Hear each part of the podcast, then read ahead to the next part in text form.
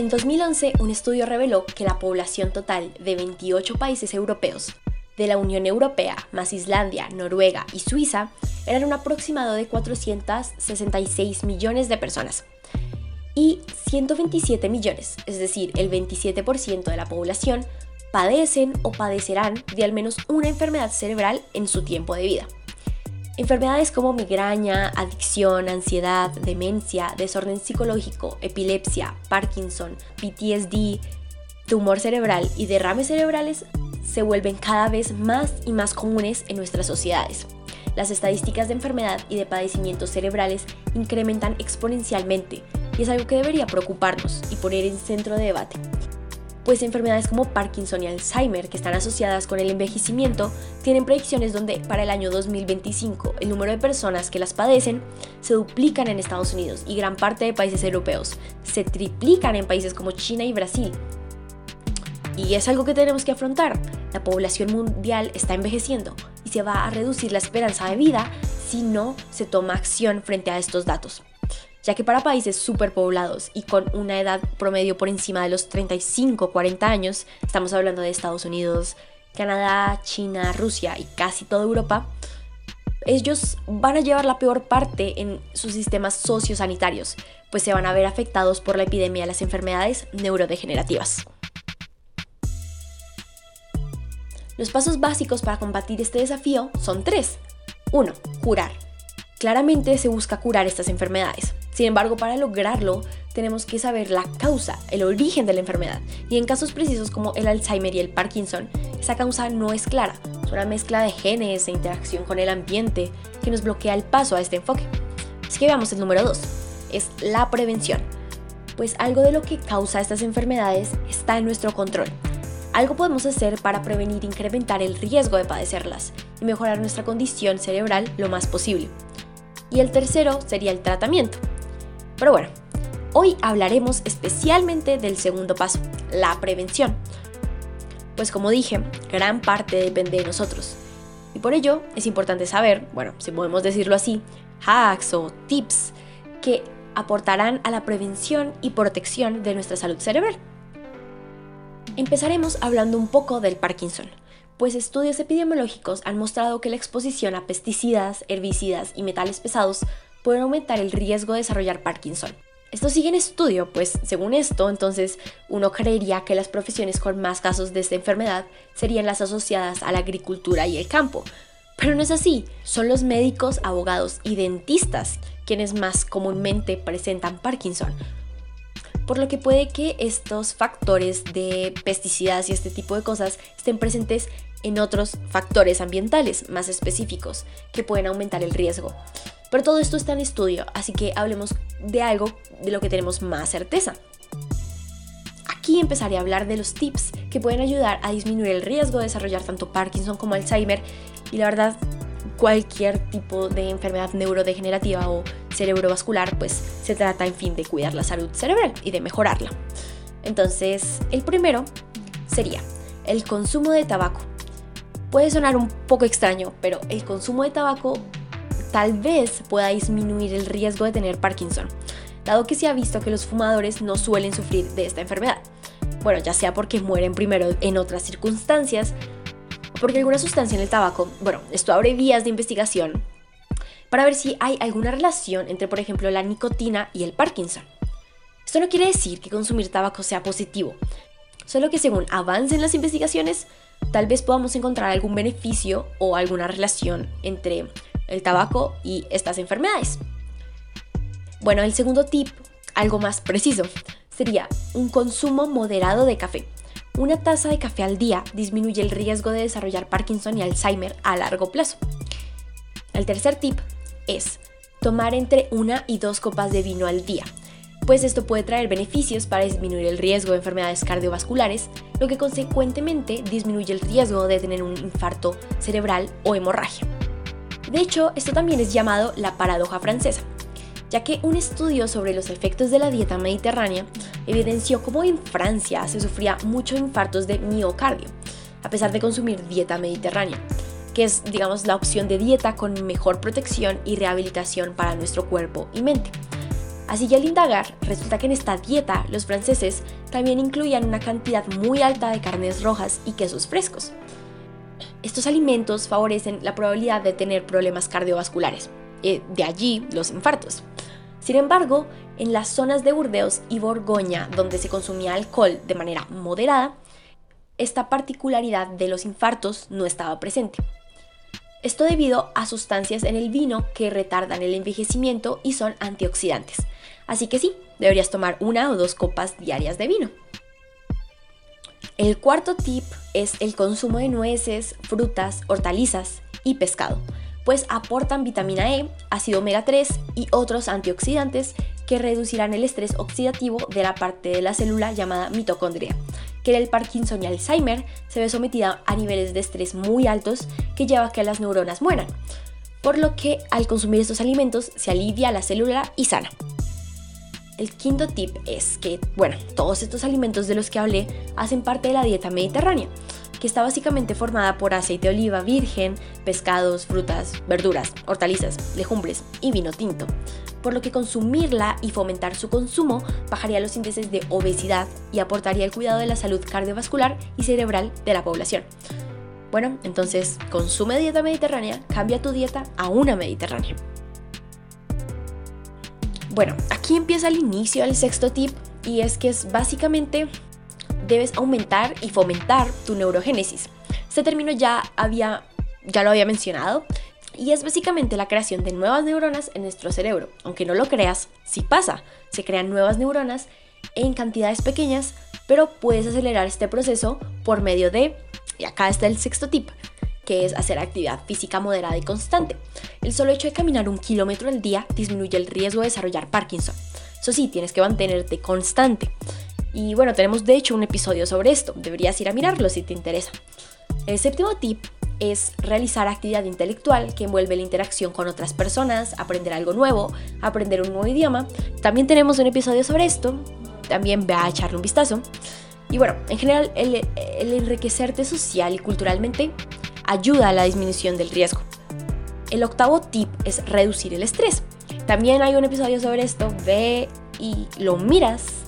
Y bueno, el noveno tip es consumir dietas de restricción calórica pues se ha demostrado que consumir esta dieta aumenta la producción de GDNF, que es básicamente el alimento para las neuronas dopaminérgicas, que son las que fallan en el Parkinson.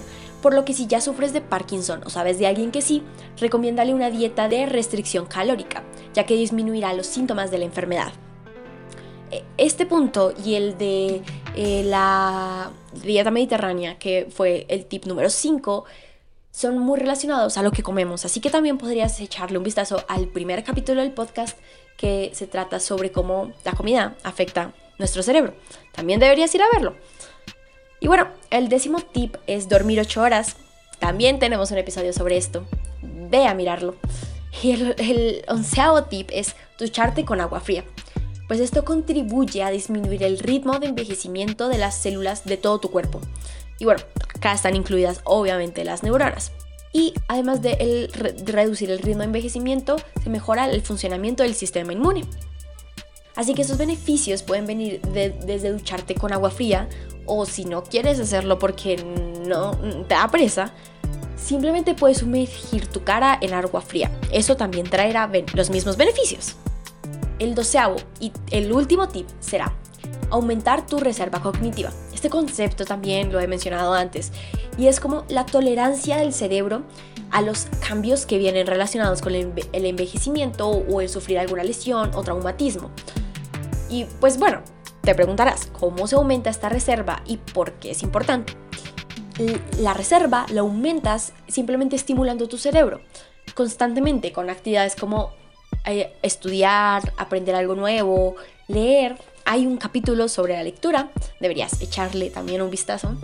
En proponerte un nuevo reto, participar de un juego. Tenemos un capítulo sobre los videojuegos, es muy interesante, deberías ir a verlo. Y tener interacciones y, de hecho, socializaciones en general con otras personas puede traer aumento a esta reserva. Y bueno, hacer cambios en tus rutinas diarias para que no sea algo tan monótono o hacer actividad física, todo esto aumenta la reserva cognitiva. Y pues, ¿por qué es importante la reserva cognitiva? Bueno, pues un estudio reveló que si aumentas tu reserva cognitiva en un 5%, disminuyen los riesgos de desarrollar Alzheimer en un 34%. Así que mm, podemos decir que es bien importante, deberías intentarlo, no es tan difícil. Y bueno, pues tal vez como me escuchaste decir, muchos de los tips se tratan sobre capítulos y sobre cosas de las que ya he hablado antes. Así que es básicamente lo que he mencionado en anteriores capítulos y sobre lo que se trata este podcast, de tener una vida saludable constantemente, donde tu cerebro también se volverá saludable y que, y que consecuentemente con estas cosas mejorará tu calidad de vida. Así que simplemente en este capítulo estamos recogiendo todas las cosas que hemos visto antes, desde el impacto de la comida, de la música, de la actividad física, de tus hábitos de sueño, de el aprender un idioma, de los videojuegos, de la danza, de la lectura.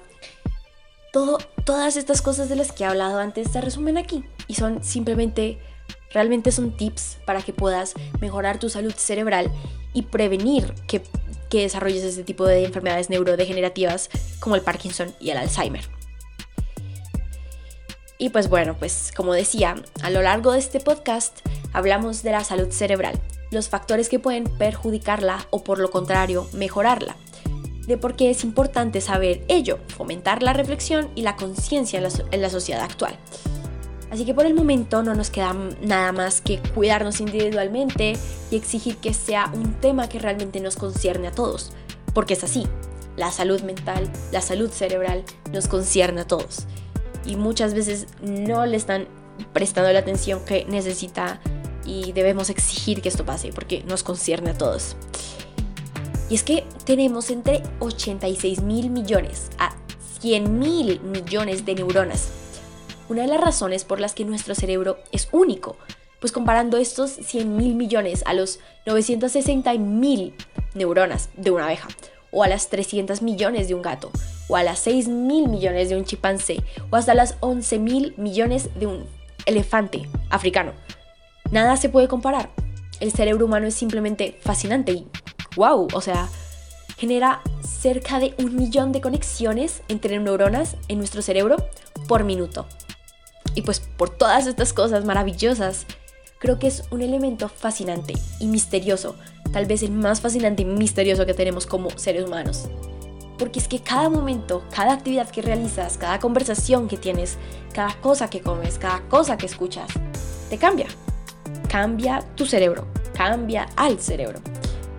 Estamos hablando del cerebro, una masa de grasa que pesa aproximadamente 1-1.5 kilos y esta estructura de tal tamaño consume el 20% de la energía de todo nuestro cuerpo. Y es que comprende menos del 5% del peso de nuestro organismo y se consume el 20% de energía. Entonces la gran pregunta es, ¿cómo esta pequeña masa de grasa, uno, pues puede consumir tanto y dos, cómo puede producir amor, odio, arte, poesía, habla, danza, movimiento, actividad física, literatura, cine, es ah, simplemente asombroso. Y bueno, por ello, este es el fin de esta temporada de Asombrosamente. Con esta pregunta anterior y con la incertidumbre que causa su respuesta.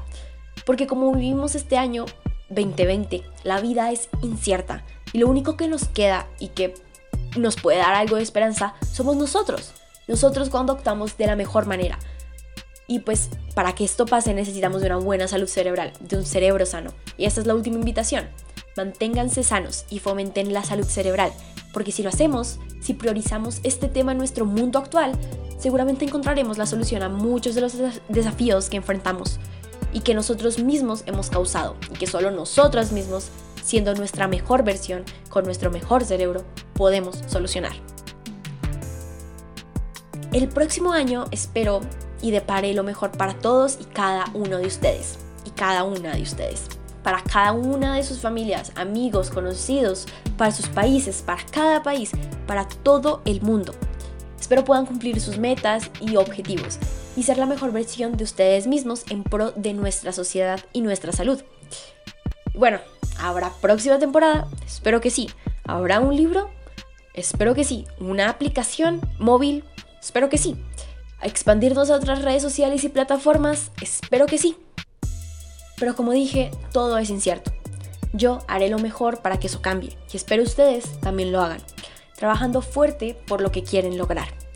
Por ahora fue todo un placer y espero toda la incertidumbre y los tiempos difíciles pasen para todos y cada uno de ustedes. Ayuden a quienes lo necesiten, ayuden y aporten de la manera que puedan. Cuídense y cuiden su cerebro. Muchas gracias.